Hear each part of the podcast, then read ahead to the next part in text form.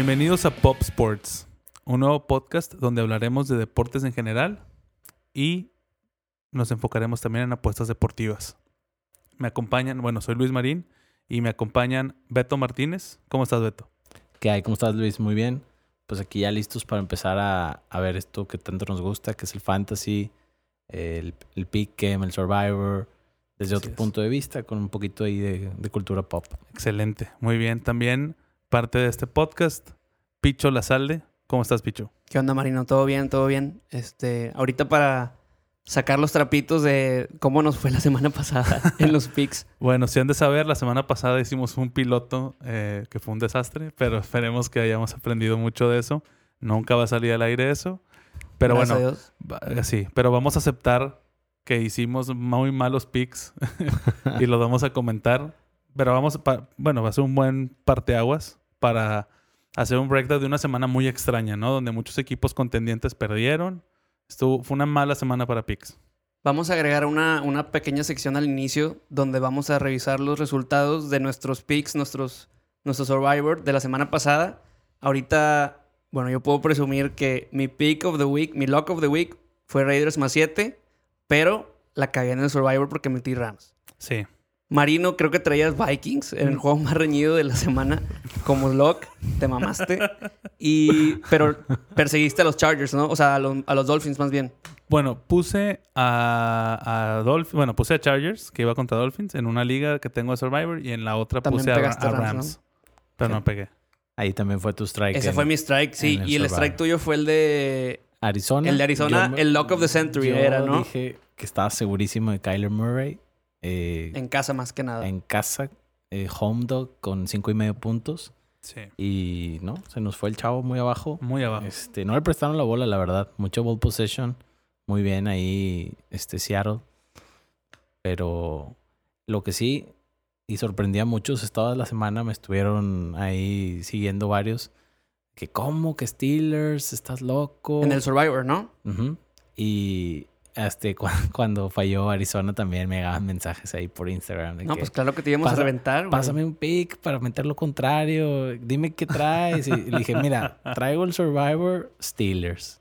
Caminando, señores. Doble o nada. Y todos, Caminando. no. Porque aparte el, el que me estaba escribiendo es Steeler. Entonces Claro. dice, no, ya lo salaste. Le dije, tú confía, tú confía. Sí. La semana pasada traemos buenas esas, la de Raiders, la de Bills más 6. Dijimos, tú dijiste, Aspe, que no, que los Pats ganaban, pero no perdían por 7. Creo que también te aventaste tú la de Dallas. No, la de Saints más dos y medio. Sí. Y la de, no, la de Detroit, perdón. Ah, sí, que Detroit. dijiste que no, yo decía la de, la de Saints más dos y medio, pero uf, estuvo cabrona la semana. Estuvo muy estuvo buena. buena. No, y, y Pats, la verdad, si estuvo ahí a un golpe, si no era concussion, de perder probablemente ese juego. Sí. Porque entra... No, mearon a Brady, o sea, Entra el no lo dejaron hacer nada. Creo que es de los peores juegos que ha tenido en no sé cuánto tiempo. Nunca lo había visto tantos three and outs. Se ve, se ve ya, creo, Father Time. Ahí está. Y, Pues y- cada, año, cada año dicen lo mismo y al final terminan como que No, bueno, elevando lo- el nivel lo- de playoff sí, en diciembre. Sí, claro. Bueno. Elevando el nivel de juego en diciembre y pues enero, pues Pero es lo que pasa con los equipos buenos. Es lo mismo en fútbol. O sea, por ejemplo, Tigres cuando era recién André Pierre, Sobis, todo, pum para arriba. Y ahorita ya es un equipo que es bien flojo en la, en la pretemporada regular. Y justamente un poquito antes de la liga se empieza a calentar y se mete. No, claro, pero en americano, o sea, en NFL, acuérdate lo que define a los equipos buenos. O sea, pueden empezar lento en septiembre, que regularmente los Pats empiezan lento. Ahorita empezaron 4-0 porque también les tocó un calendario. de college. Pa- Papita. Sí. Pero cuando, cuando se viene lo bueno es, o sea, mid-october, noviembre y diciembre es cuando, Sí, claro. cuando ya están todos los equipos, pues los top en su máximo. Este tipo de, de juegos es donde Bill Belichick solo sonríe y se va con las manitas adentro de la Claro. hoodie al vestidor Y ya, y dice, pues, pues Tom va a dejar de jugar algún día y yo aquí voy a seguir mandando. claro. Voy a tener que encontrar a otro que si no tira largo, pues que tire corto, que si tira corto, que tire largo. Pero él se las va a ingeniar para ganar. Claro, es un genio. sí. Oye, y a ver cómo. A ver cómo nos va en esta semana, que ahorita al final del podcast yo creo que decimos los picks de, de la semana, es, ¿no? Sí. ¿Cómo vieron la semanita de Champions?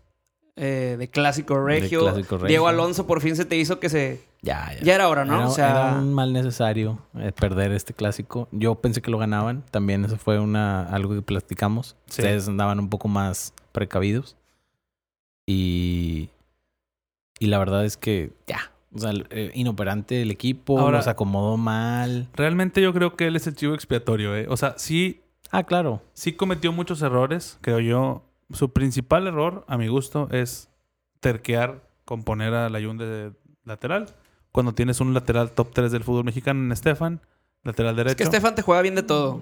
Está Pero mal no- planeado el equipo, pero no simplemente. juega- Tienes juega a bien del de otro lado y no lo convocas. Tienes dos güeyes en O el mismo lado, Bangioni y Gallardo. Tienes como cinco dieces, o Por sea, eso te digo, yo, media yo- punta, yo Pizarro, creo que el equipo está mal planeado. Avientas a Avilés- Totalmente, totalmente está mal Avientas a planeado. Avilés por izquierda y a Maxi lo forzas que juegue de 10, que es lo que juega, pero, pero tienes miles. Sí. Y, y Avilés tiene que jugar de frente al arco, no de ladito, no por la banda. O sea, él necesita estar. Él necesita cambiar de equipo, creo yo. Ah, claro, no, aquí sea, ya, ya no No, y se Aquí tronó el. Aquiles. Sí, no, pobrecito, pero Pobrecito, yo creo que ya... En año de contrato, ¿no? Yo Sí. creo que ya es... ajá, Se fue free a agent. Austin City Limits. Así Mm. como, como decimos. No, pero fue el Aquiles. No fue el, no fue el Ah, Aquiles. sí. ok, ok. Sí, pero fue correcto. Achilles. Oye, ¿qué más? Eh, Bueno, Champions, espérate, déjame... te Quiero dar una opinión. Ya ves que habíamos dicho la semana pasada que no teníamos expectativa del clásico y se dio lo que esperábamos. Un juego súper burdo, súper aburrido, aburrido, de mala calidad. Tengo una duda, a ver. Una, una, no teoría, pero una duda. No sé, o sea, ¿no será este resultado del clásico no le salió mejor a Rayados? Porque corrieron a Diego Alonso, pero a Tigres como venía jugando tan mal, maquillar un poquito lo que viene haciendo. Digo, los clásicos obviamente se tienen que ganar. Se ganó, se tienen que ganar como sea. Se ganó y vas, pues avanzaste un poquito en la tabla, que como quieras estás en un lugar muy pinche. mira, va- vamos a partir de, de- de un punto muy importante. Tigres es un equipo que difícilmente te va a aguantar todo el año jugando a un nivel No, Bueno. siempre tiran hueva y al final exacto. O, que le quieren echar ganas y o no- la temporada pasada, a lo que sucedió, mi gusto es que no jugaban tan bien. Pero, el, pero bueno, ahí entre los Quiñones y todo, sacaron muchos juegos de los que quedaron ahora 1-1, 0-0. Tigres los ganó un- 2-1, 1-0. Sí, sí. Y Pero- ahí construyeron la base, pero jugaban mal, güey. O sea, no jugaban, no, no eran un equipo divertido de ver. Pero, Pero bueno- ¿cuánto tiempo tienen sin jugar a su potencial y jugando así? A lo que, pero yo lo que quiero entender de lo que estás preguntando es, ¿le fue mal O sea, a no, no- Tigres no porque no ganó y maquilló los malos resultados? No que le fue mal, sino que no crees que, o sea, venía jugando tan mal. Ya ves, la semana pasada había jugado contra Puebla, el, lo, lo que decía Marín, el peor partido que le ha visto en no sé cuánto tiempo. Pero el Que yo, no se va a ir. que yo creo, no, no es que se vaya Tuca, no. Pero no crees que maquilla un poquito como que, bueno, va a ser lo mismo de siempre. Nada más ahorita aprietan y al final sale, Sí. salen los resultados. Pero pues es como... Yo no sé. Yo creo que estaba tan mal Monterrey. Estaba tan mal que con este Tigres jugando así le sacó el triunfo. Pero no creo que sea algo tan positivo para Tigres porque, te digo, creo que Pero maquilla mira. un poquito el funcionamiento que habían tenido. El fútbol te avisa, como diría un poeta. Entonces, Mm. eh, Tigres viene a la baja como colectivo. Hay jugadores que de plano ya no. Y pues el problema es que tienen suficiente calidad individual como para dar chispazos y mantener el barco a flote. Y saben a lo que juegan. Eso es lo más importante. Por eso Tigres se ha mantenido ahí. En cambio, Rayados creo que le ha faltado contratar adecuadamente y que desde arriba venga una línea de estilo de juego. Una planeación más que nada. Porque- Una planeación. Porque más este que nada. equipo estaba planeado para salir en largo y llegó Diego No, Alonso. puro corto. Solo han planeado en corto plazo No, y no, no, no, se han no, fijado no, en no, mediano no, ni a largo. en largo Estoy hablando jugando. tácticamente. Ah, ok, ya, ya. Salir jugando en largo y llegó Diego Alonso y dijo, no, vamos a salir Somos de de- del fondo. Vamos a sacarla del fondo. No, Claro. pues así no se puede. Pero bueno, ahora tomando el tema de la Champions, pues el Madrid empata con Bruges. Ay. Muy naco. ¿Soy yo o soy yo o Hazard está muy gordo? Está muy, lo veo muy pesado. O sea, no velo. No, no. Yo no eh, lo veo pesado, yo lo veo como que, como que todavía no, no se asienta, como que todavía no, como que anda flotando ahí entre Eden la Cardo- banda, Eden se Cardona mete al Hazard. centro, como que no sabe cómo embonar todavía. Pero yo creo que si bien, Cuestión de tiempo, ¿no? sí, yo creo que si bien no es, no es Cristiano Ronaldo y nunca lo va a hacer. No, pues no, claro que pero no. es que no necesita hacerlo. O sea, no, ya sé, pero, pero bueno, a él lo trajiste para jugar ahí, ¿no? ¿Cómo la figura? No, no, porque no va a jugar en punta, no es el killer. Pero es que, bueno, Cristiano cuando llegó jugaba. No, pero es tu nueva izquierdo. referencia Sí. al ataque. Exacto. Pero se fue siendo un baluarte estandarte de la, me la pones cerquita y yo voy a ver a quién tengo que empujar o meter Claro. o No, un killer. La voy a meter Oye, ¿no vieron el tweet del Bayern de... el- ya ves que va a haber NFL en el estadio del Tottenham? del touchdown. Que dijeron, ya dejamos nuestro primer touchdown que le metieron 7 al... No, eso estuvo terrible. Yo vi el partido. Tottenham. Bueno, vi el segundo tiempo. Qué bárbaro. O sea, Un yo baile. digo, yo siempre he pensado eso. A partir de cuatro goles, ya la culpa no es del entrenador. Ya es. Ya. Ya es que los, sobre todo a ese nivel, que los equipos están muy similares en calidad de jugadores. Agacharon la cabecita. Agacharon la cabeza y se dejaron. O sea, ya dijeron, no, ya. O sea, como que esperaban que el, que el Bayern bajara el ritmo. Y Gnabry Y dijo otro, otro, otro. Metió cuatro, Sí, ¿no? Cuatro. Póker. Todo octubre es, es la gloria para nos- a nosotros que nos gusta Sí. todo este pedo, ¿no? Sí, o sea, sí, en sí. la tarde estaba la Champions y en la noche fue la voltereta de los, Nat- de los Nats. Híjole. Ah, sí, No ahora mames. Ese partido. Qué juegazo. Sí. ¿Qué, qué opinan ustedes de que ahora el wildcard sea de un solo juego? A mí me gusta. A mí me Es mola correcto, también. es correcto. Es, es algo justo porque si bien se quejan muchos de que no, es que son 162 juegos, ¿cómo me lo voy a jugar en uno? Pues gana tu división. No, y, na- Exacto. y nada como la eliminación directa a un solo juego, como pues, con el No. americano. No, pero. Digo, le agregas más un poquito más de- Cuando llegas a un juego 7. Totalmente. O sea, eh, Pero ta- es lo mismo, también es un juego definitivo, es como el Game 7. Queda ese, queda ese factor. Claro. Pero aquí, como no ganaste tu división, no tienes derecho a eso y te avientan al circo romano y ahora. Claro. Y está súper bien porque, o sea, eh, haces un poco más ágil la postemporada. Porque antes era los wildcards. Y más emocionante. Sí, porque Creo eran yo, series. Porque eran yo. a tres, ¿no? Sí, eran, era de tres. Era tres, Era a ganar tres. dos de tres. A ganar dos de tres. Y luego otra vez dos de tres en los No, divisionales. ya No, tres de cinco. Y luego Ah, ya. tres de cinco y luego cuatro de siete. Así es. Y ahora es un juego, Y luego ya son series normales. series normales. Ok, los Rays contra, contra, contra Houston, ¿cómo lo ven? ¿Creen que den la sorpresa? No creo. Yo, yo veía, bueno, estaba hablando con un amigo hace rato y, y él es muy seguidor de los Yankees, igual que yo.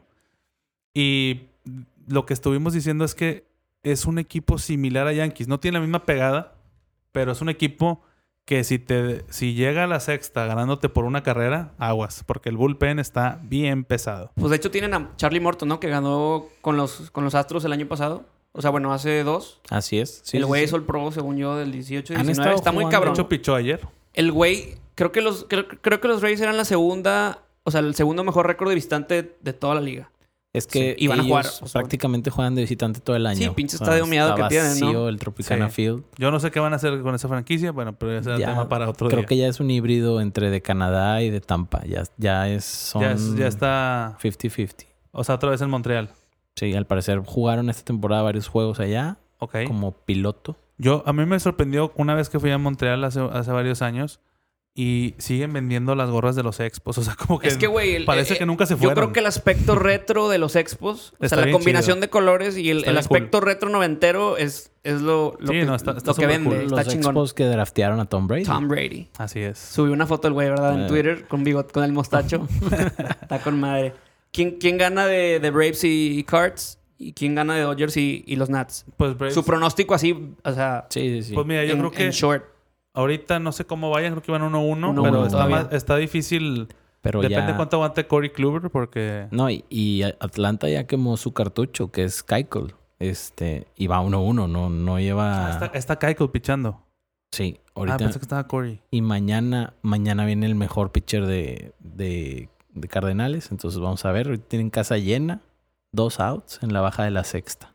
Ok. Bateando los, los Braves. Y al rato National Dodgers, yo creo que Dodgers se lo lleva en 4 o 5 a lo mucho. Sí, sí, Aparte, cinco. como, como abrió Scherzer y usaron a, A, Stra- a a Strasburg, pues Strasburg, ¿cuándo va a poder pichar? ¿Hasta el juego 3? Lo que sí traen una adrenalina porque ese partido Sí. ha sido de los más memorables que he visto en mucho tiempo por todo lo que englobaba que Nats no ganaba en playoffs. No, y aparte Sí. sin Bryce Harper. O sea, Exacto, no jugaron con él. ¿Cuánto lana le pagan a este güey? Y los últimos 12 juegos creo que traen mejor récord con él que sí. Sin él que con él. Ahí juega la, la famosísima Patrick Ewing Theory de Bill Simmons, que dice que cuando se un equipo pierde su estrella, digamos, la más dominante, y juega mejor, pasa de... Ahí nace, nace de los Knicks cuando una vez se les lesiona a Patrick Ewing y se avienta en un playoff run increíble, Creo que es Sí. cuando pierden contra Jordan, no, no recuerdo exactamente cuándo fue, pero ahí nace la teoría. Entonces cada vez, y sí se nota, o sea, cada que pasa en un equipo, ah, ¿qué pasó? Será Patrick Ewing Theory. Entonces ahí es un tema Sí. recurrente Claro. que probablemente lo vayamos a ir escuchando en diferentes este, Pero bueno, episodios. Mañana debutan los Yankees. Mañana Pisa- Yankees. Picha Paxton. Big ¿Qué- Maple. ¿Qué opinas, Aspe? No, deben de ganar fácil. Se- es un cerró- equipo... Cerró muy perro Big Maple, ¿eh? Es un equipo complicado, los Twins. Si Sí. se les empiezan a, a cuadrar las cosas y agarran confianza, se va a complicar. Sí, pues Pero igual que Yankees si- echó el, el año pasado. si Yankees Cleveland, ¿no? Impone su ley sin problema. Tiene que salir. eh, El, el chiste es eso. va- va- vamos a ver cómo sale el pitch abridor eh, de Nueva York. Y si se logra establecer cinco innings, Sí, ya, con eso hay. ya es casi casi suficiente. Aparte el relevo de, de Minnesota ha estado por todos lados esta temporada. Sí, y, y Yankees, bueno, pues un Sisi que cuando entre de relevo va a entrar con Sí. toda la experiencia. Y Tanaka que a lo mejor picha el segundo juego, ¿no? También. Sí, yo creo que los pitchers abridores van a ser Paxton, Tanaka y... Sí, sí. y- no, sí, sí, no. No. Este, Sevi, Ah, sí. Severino. Está bien. No Sí. creo, no creo que... bueno, o sea, hubiera sido domingo, pero bueno, domingo Three, no. three man rotation sí, yo creo que va a ser three men. Yo creo y además a, lo- a lo mejor se ventan bullpen games. puede ser. No, estaría- no está descabellado. Pero Ya bueno. Nada más otro juego importante, los Astros. Ya Ast- dijimos que Yo Tampa Sí, yo creo que Tampa les puede dar un susto, pero yo creo que al final Astros traen en un equipazo. cinco o seis juegos a lo mucho. Ya, ¿Vieron el ruco? Perdón. ya dijo que es Verlander, eh, este Cole 45 Cole y Greinke. y. No, Verlander ganó 21 juegos.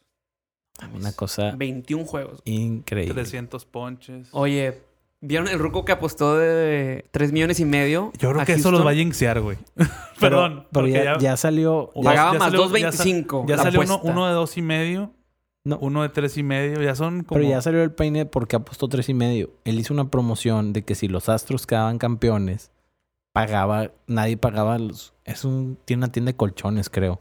Ok. Y entonces eran gratis. O sea, tú puedes llegar con tu ticket y decirle, regrésame la lana porque quedaron campeones los Astros. Ah, ya. entonces, yo creo que sus números, a lo mejor él le metió también, sí, se calentó, pero se está cubriendo. Claro. Entonces, De que ah, ganan, ganan los Astros, tengo que pagar mucho, pero yo gané mi apuesta. claro. Ya. Pierden los Astros, yo ya, Ya. gané del negocio y no pasa nada, ahí se va a nivelar. Ok, ok. Pero sí está Pinche raza, güey. el, head- el headline, está el señor así con el maletín. Imagínate Sí, qué, con- qué sueño, ¿no? Llegar así de Sí, que... con los tres y medio. como la de siete días. Sí. ¿De Camil? Sí, Sí, con el con maletín de que vengo con 500 mil dólares a los rayados. Esa la grabaron aquí, ¿no? Sí, Sí, claro. No mames. Sí, aquí la- Buenísima película, ¿eh? Sí, yo, yo la verdad es que nunca la quise ver porque uno, me caga YouTube. y dos, Jaime Camil, la verdad, lo digo, en el momento en que salió, lo veía como un güey que... con- De novelas. Sí, de no, no, hombre, ni novelas, era Sí, ¿no? un conductor de programa de concursos, o sea, no sé, güey, no, no lo veía como actor, ¿no? Papelón que se aventó Qué ahí. papelón, güey. Qué No mames. papelón. O sea, Sí es- Está chida la movie. eh, o sea, pero star. más que esté chida la movie, ese papel, yo creo que es uno de los personajes mejor escritos para alguien, porque estoy seguro que... Sí, seguro que se lo escribió a él, o sea, dijo... En movie mexicana, o en cine Sí, en mexicano, cine obviamente. mexicano, ¿no? claro. claro. Pero se lo voy a hacer a este güey. Que es algo que hace mucho Quentin Tarantino, que yo soy muy fan. Que muchas veces escribe un personaje ya pensando en quién lo va a interpretar. Sí, o sea, quiero mi casting que vaya por aquí. Es- Siempre son los mismos. También, bueno. O sea, Sí, de Sí. cierta forma le va metiendo nuevos, por ejemplo, o hace matches que, o sea, por Que no había hecho, sí. Exacto, como ahora en Once Upon a Time in Hollywood que metió a Brad con, con Leo, que eso fue un, o sea, jugó, no cualquiera. Ajá, apostó, apostó y No, no, no. la he visto, pero yo que creo, sí yo creo que va, va fuerte para el Oscar y va fuerte Leonardo y va fuerte Brad, Brad Pitt, aunque acabo de ver la nueva de Brad Pitt, la de Ad Astra, está muy buena también. Interstellar 2. Digo, No, güey. O sea, bueno, dicen. no, ¿No? No la he nada visto. que ver. no va a O sea, bueno, obviamente sí tienen que ver porque es de astronautas, pero es muy diferente, muy, muy diferente. Bueno, Ok. Bueno, Oye, a ver, ¿qué, ¿tú crees que tus broncos eh, 0-4? A ver, ¿cuántos equipos hay en 0-4? Washington, Miami, los Broncos. Cardinals, Es Card- Cardinals tienen un empate. cada va a uno ser tiene un empate. Y ya, Y ya, ¿no? creo que Si sí. se nos va otro, ahorita lo sacamos. sí. El que definitivamente está el término tanqueando, que es como dejarse perder, Ajá. para tener un mejor, un mejor lugar en el draft? Sin dudas es Miami. Sí, O Miami. sea, todos sabemos que Miami va por tu A. Cincinnati sí nos, nos faltaba. Ah, sí, Cincinnati tampoco gana. ¿Crees que haya eh, en verdad intención de la gerencia general, de los dueños y de los jugadores de perder? ¿O crees que es algo que solamente está pasando porque no tienen talento? ¿O cómo ves esa situación? Mira, yo creo que eh, falta ver que funcione. Yo creo que ya, al menos en papel, cuando empezó esta temporada, había funcionado la cuestión de Moneyball en NFL. ¿Con quién? Pues el, el güey que inventó el Moneyball. Ah, sí, se supone es que el- era, es era el- el, es el- GM es el- de los es Browns. el GM de los Browns. No, pero ahorita es John Dorsey. Fue ese güey. Y luego Ok. se fue a los Mets. No, es Paul de Ah, Podesta. no, sí, perdón, tienes razón. Y él ahorita sí está en los Browns. Sí. Ok, pero no es general manager. Es John Dorsey, el que estaba en Kansas City. Ah, bueno. Él ayuda ahí es como el- VP. Él es, es cuenta que es la misma figura de Moneyball, pero es el, es el cerebro Sí. detrás. Bueno, pero están, están aplicando. Digo que ya apliquen todos los deportes. Ya los analytics, si no los tienes, estás jodido. En Estás cualquier muerto, deporte. O sea, vaya de los main, main sports, ¿no? De que Mm.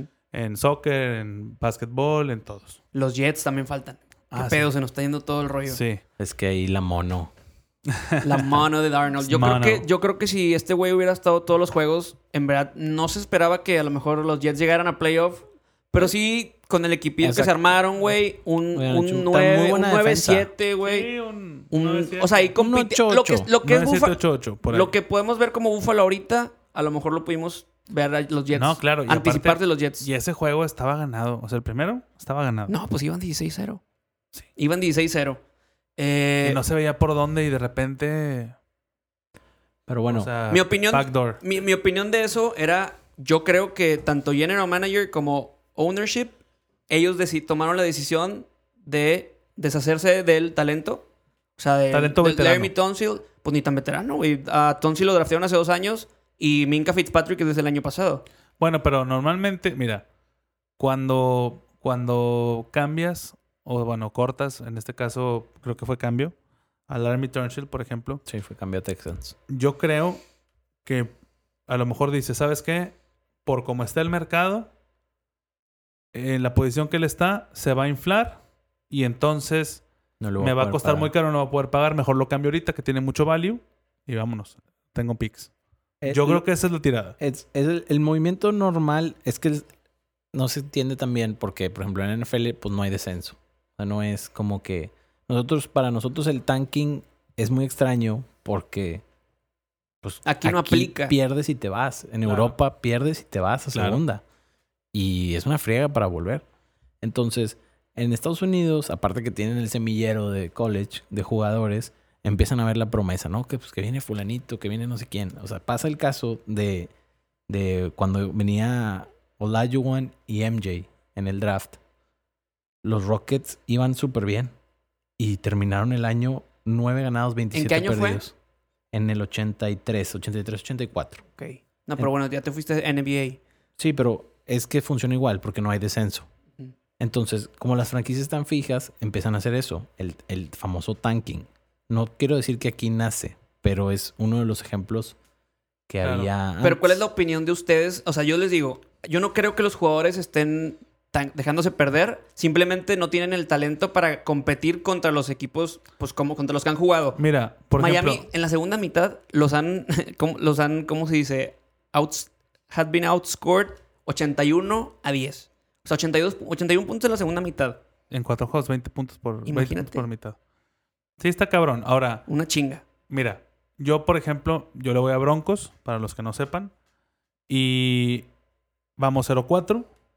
Y creo yo que gran parte del problema, la verdad es que hay muchos aficionados, sobre todo en, en Denver ahorita, hay mucho bandwagon que están así como que me, me, me voy o me quedo, ¿no? Que se subieron allá al carrito cuando estaba Manning, ¿no? Y bueno, esa gente es la que no quiere aceptar que el equipo tiene que reconstruirse, güey. O sea, independientemente de lo que sea, el equipo ya se hizo vieja la defensa. O sea, ya. Digo, se hizo vieja, pero acaban de draftear a, Bradley Chubb el año pasado. por se lesionó. No, bueno. Pero por ejemplo, Digo, yo- estás renovando. si, si el güey hubiera aceptado lo inevitable que es, estamos en reconstrucción, Entonces, hubieran podido cambiar a Von Miller, por ejemplo, que tiene sueldo de coreback. Lo cambias. Pero en verdad dejas ir a, Mo- a Von Miller, Yo sí. aunque sea en su. Ya no está en su prime. No, bueno, pero estás hablando de haberlo dejado Sí, antes ya- de pagar, dejado ir antes de pagarle. Ya se fue Khalil Mack de los Raiders. Y ahorita Pero los ese ves lo con están, Gruden. lo están extrañando. ¿Lo están extrañando? Claro. Yo no veo Con, que lo con ese récord. Van uno, van 2-2. Por eso, y, y todo el Pero y el tenía año, y el ahí año de pasado, ¿cómo 0-4. jugó Khalil Mack con los Bears? No tenían- hizo no- hizo la mejor defense de la NFL y hasta ahorita. Y tiene sueldo de coreback. Sí, bueno, ¿Le pero vas a pagar a dos corebacks en tu equipo? Porque ese es el problema. Es- vamos a ver es- cómo se, son las cómo se administran ellos con el cap. O sea, mira, aquí la cosa es esta. Eso es lo que tienes que ver. La cosa Totalmente. es esta. La posición de outside linebacker en la NFL, creo yo, a como veo la tendencia, se va a devaluar un chingo, güey. Porque ahorita, si el vato tira el pase y le caes encima, aunque te venga empujando el, el, el end, el, perdón, el... El liniero. Yo no sé. Yo no estoy de acuerdo. Yo te, lo que... te marcan roughing the passer. O sea, ahorita, yo creo que parte del, del, del problema que ha tenido Denver ha sido ese tipo de penalties, güey. Porque en, No, claro, de hecho, los dos juegos en casa, o sea, Flaco igual. ha hecho lo suficiente para ganar. O sea, el güey ha estado sentado con los goles de campo de Jacksonville Sí, y de sí, sí. Y él ha hecho lo necesario. Y en el, en el- dentro del- de, la- de los dos minutos últimos, ha tenido... les han sacado el juego. Obviamente hace- ha tenido pases inoportunos que, o sea, en momentos eh, sí. inoportunos, o sea, le han interceptado o ha perdido la bola. Sí, pero Flaco no es el problema. Yo tampoco. Yo, yo creo que es la defense que está haciendo vieja y tampoco aprovechan las situaciones que tiene la ofensiva. Pero ahí, por ejemplo, en tu punto de- del, del pass rush, yo creo para mí las más importantes, las posiciones más importantes son tres. O sea, un buen quarterback, un buen lado ciego, o sea, un línea ofensivo y un pass rush. Eso para mí es la clave Yo voy a tener para que armar el aquí equipo. intervenir un poquito porque estamos hablando de tanking y ya estamos hablando de, de las posiciones más importantes y... Pues sí, pero es lo que está. es- o Sí, sea, sí, es no. par- parte del a tema lo- de lo- lo de los ¿Qué- broncos. ¿Qué tiene Sí, que sí. ver? A lo que voy es que, o sea, un equipo como Denver, que está haciéndose vieja la defensiva, que no sé qué, tiene que deshacerse a veces de jugadores que, pues, Es que, que son- son queridos, que son imagen, que venden O sea, jerseys. tú serías pro tank en Denver. O sea, tú ahorita qué haces? ¿Dejas a Flaco toda la temporada? ¿Le sigues a como jueguen? ¿Metes Ese- a, a Drew Lock? ¿O Esa qué es la haces? postura. O sea, Denver, Yo tú creo que dices, Denver... está negado a renovarse. Le están tratando de sacar el jugo al roster que tienen, a los contratos que tienen. Y, Y- van a ver si se pueden meter a playoffs y armar un buen playoff run. Pero 0-4, está cabrón. Es que así Es- pasa, güey. Han tenido muy mala suerte también. situacional. Digo, vaya. Esto es situación. mala Estoy de suerte, acuerdo, mal- Estoy completamente de acuerdo. Entonces- pero yo hubiera, yo ya hubiera, yo, mira, A, toro pasado es bien fácil. Tú acabas de decir, pero 0-4 y 0-0, ¿desarmabas el equipo?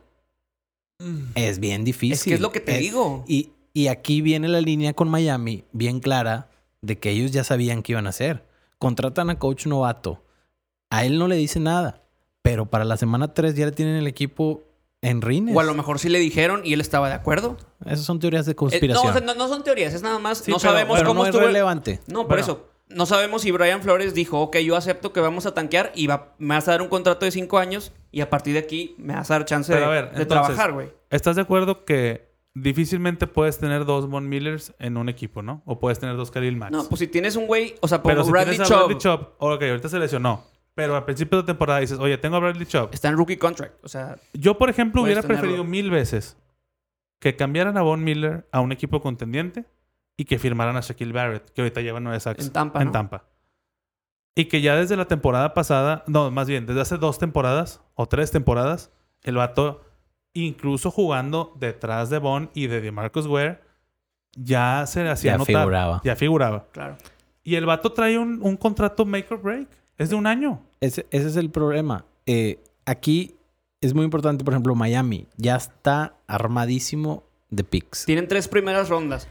Pero, ojo, no te asegura el hecho de tener primeras No, rondas no, no, no, no, no. a que van a armar un buen equipo. Acuérdate de los Browns. O sea, acuérdate de los Browns. Puta, en 2017 los güeyes tienen el pick 2 y mandaron a la chingada el pick. O sea, lo cambiaron a Filadelfia y Filadelfia resultó con Carson Wentz. El siguiente año tenían tres. tre- no, el siguiente año tenían tres first round picks. Agarraron a Miles Garrett, agarraron a Jabril Peppers y a Onyoku en la primera ronda. ¿Y quiénes fueron los quarterbacks de la primera ronda? Trubisky, Mahomes y Deshaun Watson. Digo, obviamente, ahorita ya le salió Baker, que, pues bueno, todavía está, va empezando y... Pero ¿cuánto tiempo se le, se le criticó la situación a los Browns? Ya ves con Manciel, el año que drafteaban a Mar- en el 2014, tenían un pick en el top 10 que resultó ser un corner que fue una nalga, era Justin Gilbert, y Manciel fue pick 22, creo, y pues todos sabemos cómo terminó Manciel.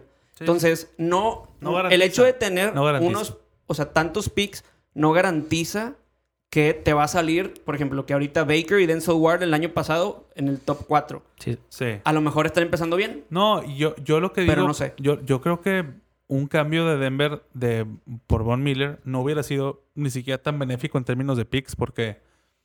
A ver, el vato lleva como ocho años en la liga. O sea, ya no es un niño.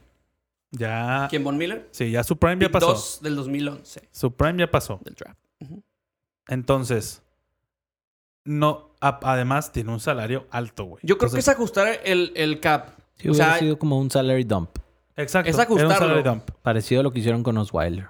Sí. O sea, que bueno, que los... No, pero ¿cómo se tuvieron el lujo? Los Texans. Marino, Sí, sí, pero, el- en hizo. 2015 ustedes ganaron con DeMarcus Ware y Von Miller. O sea, puedes, puedes organizarte, puedes planearlo, puedes ajustar el salary cap, creo yo. Sí, pero Von Miller estaba todavía en rookie contract. Exacto. No, claro, por El eso. pedo y fue ya que- estás en el 2019. Por eso, o pero sea, acá es lo mismo. O sea, Bradley Chubb es tu nuevo Von Miller y, O sea- y Von Miller es, el- es tu pass rush establecido, tu Sí, estrella o sea, establecida. Pero cuando llegó Manning, haz de cuenta, le- o sea, bueno, no- llegó a la Aparte, suficiente- y le dieron el cheque en blanco. Tú pide lo que quieras, aquí te lo damos. Von Miller estaba en rookie contract, estaba ganando poquito. Te trajiste a uno bueno, medio lesionado y todo, a DeMarcus Ware. Buenísimo. No, buenísimo. Buenísimo. Pero, pero ya muy pasado de su prime. Pero pues les resultó ser la mejor defensa del Por 2015 eso, y con eso. Pero eso le puede. O sea, eso es lo que le pudo haber sacado otro equipo a Von Miller. Y en Denver ya no iba a hacer nada. güey. Es que en, en Denver la defense siempre jugó bien, pero no tenías quarterback. O sea, Sí, pero ahorita ni. se la- fue Manning y luego Entonces ¿qué? ahorita. Pero ahorita el coreback está jugando bien y la defense no, no está Pues jugando sé. bien. Pues eso, ahí- eso es lo que pasa cuando tú haces el tanking eh, protegido porque no hay descenso y no escoges bien. O sea, la verdad, ahí voy a quotear ahí a una de las movies que más me gusta últimamente, Trouble with the Curve, Muy con Clint. Eastwood. No sé supe si se murió o fue falsa alarma, pero No, fue falsa Sí, alarma. hace no. poquito sí sobrevivió entonces. Eh, the scouts are the heart of the game.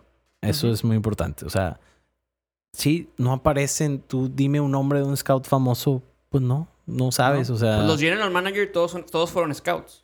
Sí. sí, pero punto. cuando eres general manager no eres scout. Bueno, Tienes John Lynch no creo que haya sido scout. muchísimas este, responsabilidades. Sí le tienes que dedicar al scouting, obviamente. Tienes que estar encima, pero el scout, el... Así como el personaje ese de la- de el, talento, el viejito que se va a ver a los niños a, Pichar. y dice, este sí le puede pegar, este no. Est- o sea, ellos deciden quién juega y quién no. O sea, Sí, sí, sí. y, y si y en esas decisiones está el periodo de rebuilding. Si tú, tú eliges bien, no pasa nada. Es lo que estaban diciendo, que no importa cuántas high draft picks tengas, si no tienes un buen scout, las estás tirando.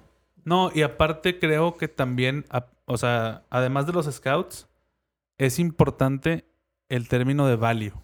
O sea, muchas veces hay, hay diferentes approaches. Sí, best Hay player available. Best player available o need. ¿no? Lo que hacen los Pats, que es siempre, casi la mayoría del tiempo, tradear la primera ronda. Y en, en el round 2 y el round 3 es donde se llenan de, de talento que ellos creen de acuerdo a su... a sus necesidades a sus necesidades y a su... pues, o a alguien que se vaya del a su nivel de scout también. Sí, alguien que digan, oye, esto yo lo tengo súper alto y se está yendo, pues échamelo. Y es el value que dice Marín. Ahora, algo importante también, en el caso de Denver, nuevamente. Denver tiene un problema de ownership. Se están peleando el equipo los hijos de, de Mr. Bowlen. Está un, un trustee que es Joe Ellis y un consejo. Parecido a lo que pasa con Saints. Ándale. Y entonces hay que, o sea, lo que quiero decir es que muchas veces estos síntomas y esta onda del tanking y todo es un clean slate. Probablemente Denver no lo quiere aceptar porque todavía está problemado con lo otro y hasta que no se defina quién va a quedar, ya ahora sí van a tomar una postura. Pero yo creo que... o Lo sea, malo es que Elway se está quemando porque está diciendo, no, nosotros queremos ganar siempre. Pues es que No quieres es- ganar. No es una mala filosofía porque quieres ganar. Pero también tienes que aceptar cuando ya O sea, cuando ya es un momento ya de... se fue la opor- se cerró la window. Sí, Tú- porque muchas veces en la misma reconstrucción te funciona. O sea, como los Yankees del año pasado. Los Yankees del año pasado eran reconstrucción. sí, pero se notó a la hora cero. ¿Cómo? O sea, Perdieron llegaste a, juego- llegaste playoffs. Llegaste a final de conferencia. Sí, Ah, no, llegaste sí. a playoffs y lo pudiste haber hecho bien. Pero ahí es donde se separa un equipo ya bien. O sea, este año Que es, es el un, bueno. buen, es un buen inicio. Exacto. Sí, Ellos aprovecharon la ventana, la abrieron y entraron. Y muy bien. Pero muy, muy temprano. Ahorita ya traen más planeación, han ido complementando, agregando piezas, salieron chavos nuevos que están jugando muy bien. Y ahora sí, este puede ser. Este tiene que ser el año. Como este es el año, como dicen los Pues Rayados. fíjate. como y- dicen los Cowboys, ¿eh? No, y, y. Yankees tiene una ventana como de tres años, güey, yo creo. Fácil. Sí, sí, sí, abierta. O sea, Gleyber está bien morro, Sánchez está bien morro, George está bien morro. Pero ellos reconstruyeron on the go. Es lo mismo que hizo Denver. O sea, Es que ellos tampoco- siempre aspiraron a ganar y, y reconstruyeron y reconstruyeron y dame picks y el scout y te va sacando. O sea, Sí, digo, al final, lo que pasa es que, pues, como todo, la gente cuando estaba en el punto más caliente, salen los Baby Bombers y, y se apaciguaron todos. Pero antes de, de que, su- de que surgieran los Baby Bombers, sí, estaban. Cash estaba súper, súper en hot seat.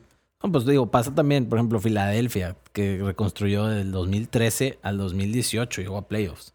Sí. O sea, cinco años en reconstrucción y Trust the Process y le estuvieron vendiendo a la gente de Filadelfia, que son unos salvajes.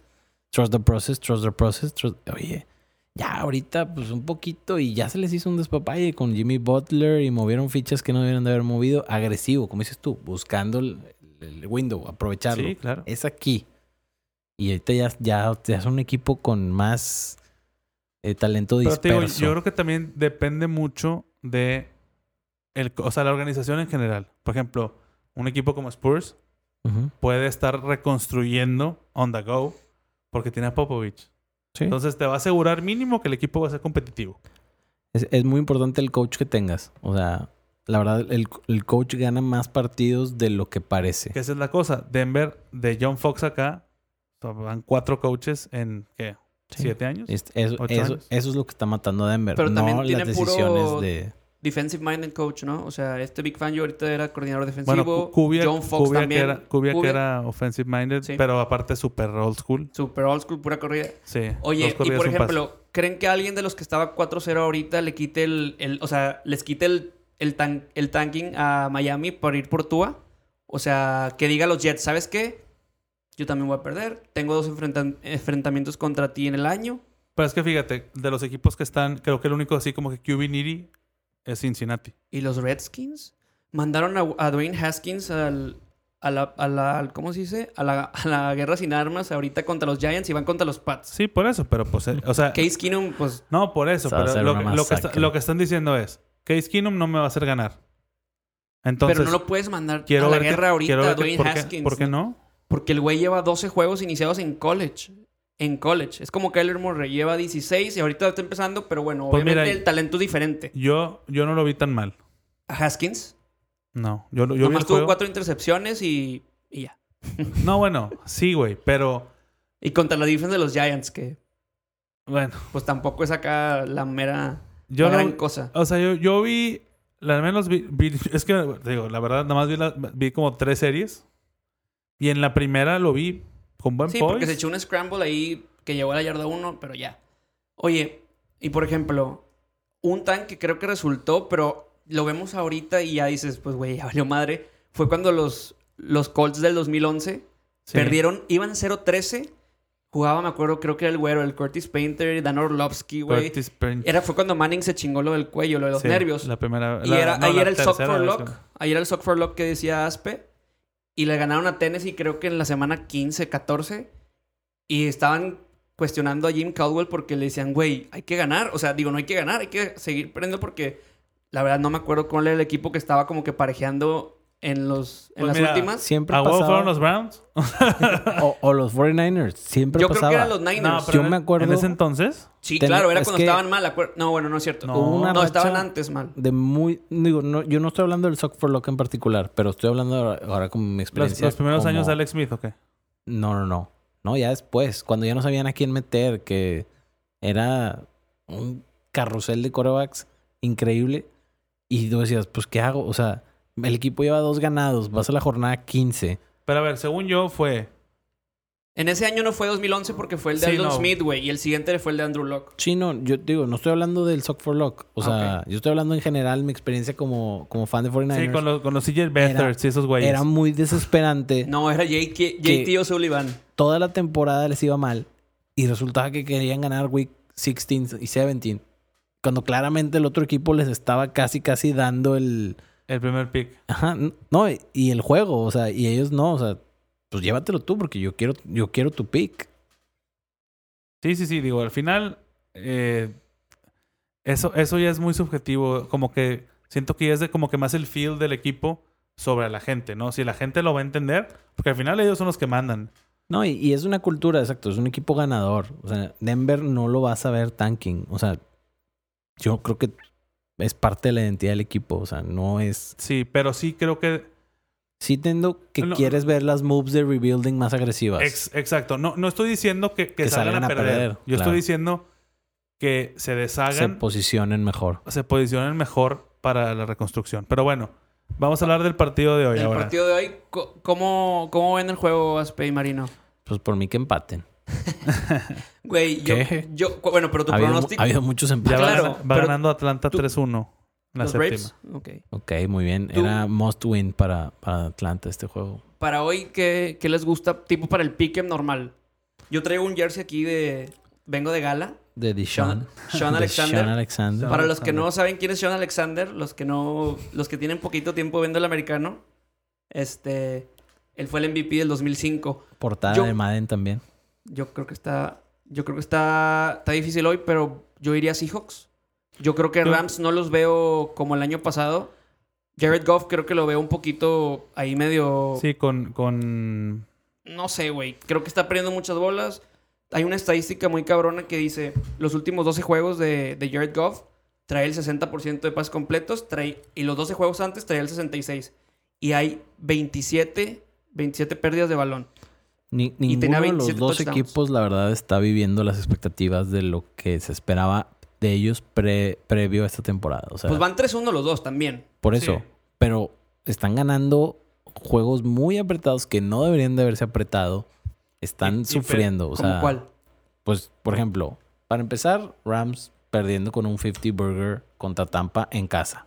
Así Bueno, y aparte Saints está haciendo un Patty Ewing. Exactamente. Saints se está armando la cosa más extraña del universo de que no, yo creo que ahí la motivación es, su- es un equipo- saquen el juego para que regrese Drew Brees. Es O que sea, yo creo que está claro. también muy Déjale- underrated la defensa de los Saints. déjale a Drew Brees el, la oportunidad de llegar a culminar Sí. este esfuerzo. Sí, sí, sí. Digo, y, lo- y le- y ha pasado con, con... Incluso con Brady. También. Estuvo suspendido y ganen por, por Tom, ¿no? Pero, o sea, es también la señal de que es un buen equipo. O sea, Claro. para mí Cameron Sí, Jordan no, y- y es súper Volvemos Igual volvemos a es Denver un- campeón. Es un muy buen coach. también. Eso es lo que, eso es lo que te, te Sí. mueve. O sea, Sean Payton ahorita está sacando todos los trucos, todos. Todos. Aprovecha cámara, mete el coreback que corre, mete a Teddy B y administra lo que no se vuelva loco, que no tire largo. Y ahí lo trae. Y la defensiva, a la defensiva de los equipos especiales les ha de recalcar, si ustedes no hacen puntos, no vamos a ganar este partido. Que ahora un tema inevitable es... ¿Are the, Cowboy- are the Cowboys for real? Puede ser. El récord de Seattle desde que lo agarró Pete Carroll en primetime, 26-5-1, 17-2 en casa y en Thursday night han ganado 8 de 9. De 9, sí. O sea, entonces yo creo que voy, voy Seattle en el, en el pick'em nada sí, más. yo también. Sí, Voy sí, 0-4, pero sí. yo creo que hoy, sin, hoy sin- ganamos. sin mucha, ajá, sin mucha confianza, pero sí, pues para escoger. No, pues es un buen, es un buen juego. Es No, un buen va- juego de división. y te vas con el local. O sea, Y la aparte- verdad, 1.5 de local. bueno, equipos top lo- de la. NFC. Bueno, Oye, ¿les a ver, parece si empezamos a revisar la jornada y, lo- y las líneas, no? Ajá. Es Giants. yo creo que los locks of the En- week, ¿no? Ok. Locks y upset. Bueno, eh, vamos a ver primero. al- el- a las 12 está Jaguars contra Panthers. Luego Cardinals Bengals, Poop Bowl. Ah, pero no traen ya sus, sus Yo ya los traigo, ya los traigo. Se supone que es Locks of the Week y el Upset. échalos tú, Pichu, en lo que Marín checa los juegos. Ok. Mi Lock of the Week, acuérdense que el Lock of the Week es con spread, obviamente. Ajá. Yo voy a ir Packers más tres y medio. Creo que es un juego muy, muy, muy complicado. Obviamente, Dallas tiene para, tiene para ganarles. Pero siete de las últimas diez visitas ha ganado Green Bay En Jerry World. en Jerry World. Ajá. Y la- las últimas dos lo ha ganado también los Packers. Creo que sin Tyron Smith, la defensa de los Packers, sobre todo la secundaria, va a ajustar después de este último juego contra, contra Philly que le sacaron en, en casa. Y creo que cubre, más que nada cubre. Si, si llega a ganar Cowboys, para mí, creo que lo gana por un field goal. Eh, y creo que ese será mi pick. La otra, eh, si no juega Sam Darnold, digo, si juega Sam Darnold, No va a jugar. bueno, entonces, entonces no me meto ahí. El, el- el que me... A mí, así de... Traigo una trifecta, digamos, que, que estoy tratando de, de decidir cuál va a ser el lock de- of the week. Ahora sí me voy a casar con una. Pero es un big if. Es que está bien cabrón esta en, semana. En Buffalo, si va a jugar Josh Allen o no. Si no juega Josh Allen, Pero ese es en Tennessee. Yo no puedo, Con- confi- con yo no puedo razón. confiar en Titans. si no juega...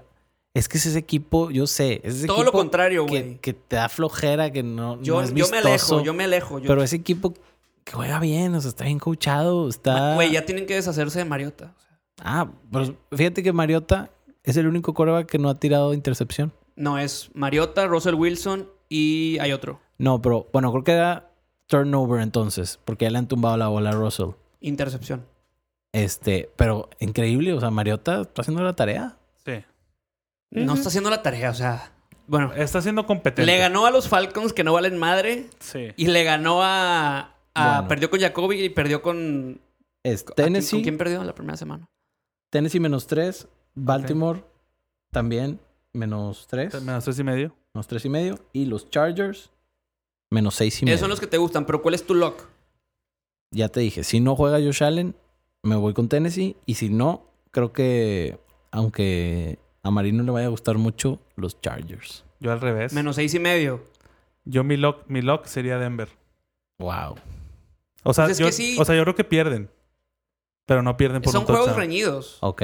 O sea, O sea, yo creo que pierden por un field goal. que van a dar guerra. Sí. No, Como bueno. lo han dado todos los partidos. Todos Sí. los partidos los han perdido por una sí posesión. tiene sentido, la verdad. Porque, porque la verdad, aparte Rivers al final siempre se la anda Y Chargers no tiene casa, No, güey. son muchos puntos, sí. Chargers, Chargers juega de visitante también Oye, todos los pues partidos. por descarte va a caer en Baltimore entonces. Baltimore. Vamos. Baltimore, tú vas, eh, Aspe va a Baltimore, Yo voy Denver. tú vas Denver y yo voy Packers más tres y medio. Y ahora iba Survivor. Survivor. Depende de cada quien lo que haya gastado. Tú coméntalo, Aspe. Yo no me voy a complicar después de mi triunfal jornada anterior con Steelers. Hoy me voy a ir tranquilo con Philly. Philly sin Darnold, los Jets. Favorito por Yo creo 13 que yo medio. también voy con ese. Sí, yo también creo que voy Si Philly. jugara Darnold, me entra un ahí un, un tickle de que me da un poquito de nervio, De pero, nervio, sí. pero no. Si, si no si, si jugara Darnold y alguien tiene miedo como yo, Es muy yo diría si- Kansas City. Y si traen ganas de quemar a los Patriots o a Kansas No, City, pues ya los quemaste. Yo No, creo que yo contra no, Miami. yo Ah, no los quemé. No. No, pues este contra Washington es. No, yo sigo con los Pats. De hecho, me dolió quemar a Philly, pero pues lo, lo voy a Yo hacer. no, yo no los he quemado. Oye, y ya por último, el upset of the week. Aquí nada de líneas. ¿Quién, ¿Quién lo puede sacar? ¿Quién es el upset sin línea? Raiders. Tú dices que en Europa lo saca. Los Raiders es tu upset of the week. Sí. Aspe, Tampa. Tampa Bay me gusta. Ese es un super esa, upset. esa me gusta. No es tan upset, ¿eh? No, No, es que no es tan La, upset. la- la ofensiva Es- está bien. Pero es en el domo. No es tan Es en upset. el domo. No es tan upset por lo que acaba. No, más bien, porque Tampa se vio muy bien y. Pero también como Nueva Orleans ha jugado contra dos equipos, o sea, muy, muy, muy contendientes como Dallas y contra Seattle. Y- O sea, Exacto. sí es, un, up- sí es un buen upset.